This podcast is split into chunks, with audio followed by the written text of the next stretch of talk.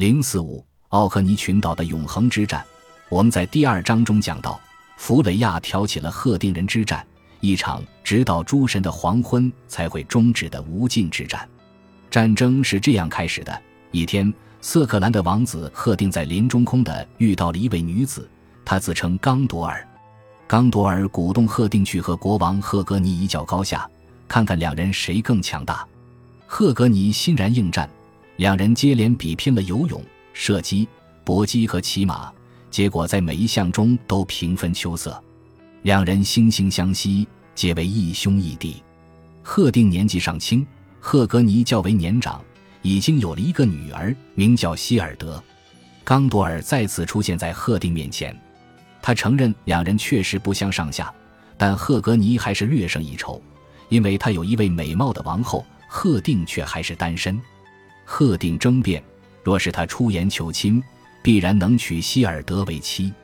刚多尔反驳道：“他最好还是绑走希尔德，杀了他的母亲，这样赫格尼就没有王后了。赫定也能通过强娶希尔德证明自己的胆略。”赫定忘记了自己许下的誓言。实行了他的计划。赫格尼回到家里，发现妻子死了，女儿被绑走了。他追了上去，跟着赫定来到了奥克尼群岛中的霍伊岛。赫定的罪行令人发指，双方毫无和解的可能，立时投入了战斗。每个夜晚，希尔德都会复活死者；每个白天，战争都会再度打响。它将永远持续下去，直至诸神的黄昏。挑起战争的刚多尔不是凡人，似乎是弗雷亚的一众化身。有一首诗告诉我们，弗雷亚拥有半数死者。在这个故事的后期版本中，他为了从奥丁那里拿回布里辛加曼，受命去挑起争端。在另外一些版本里，希尔德自己就是个女武神，不需要刚多尔来促使赫定背叛义兄。有一个版本可能是最古老的。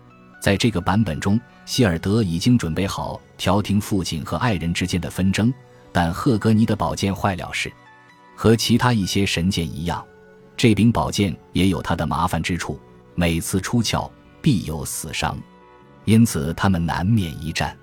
希尔德深爱着两人，无法忍受任何一方因对方而死，于是他不断地把他们带回人世，继续无尽之战。不同于沉湎于宝藏和复仇的沃尔松格家族，这些英雄通过游历和攻城略地，忠诚地服务于一位领主，以及往往通过聪明和谋略的力量来追寻荣耀。就像赫华勒的父亲所说的那样，维京女郎赫华勒不同于绝大多数女子和男子也不尽相似，她具有惊人的勇气，敢于向死者索取自己的遗产。尽管如此。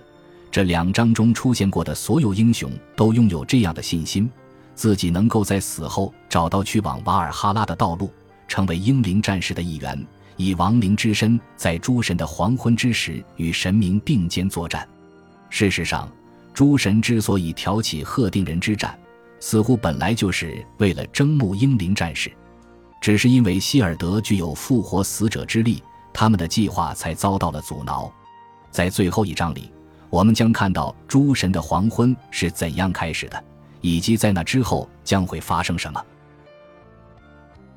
本集播放完毕，感谢您的收听，喜欢请订阅加关注，主页有更多精彩内容。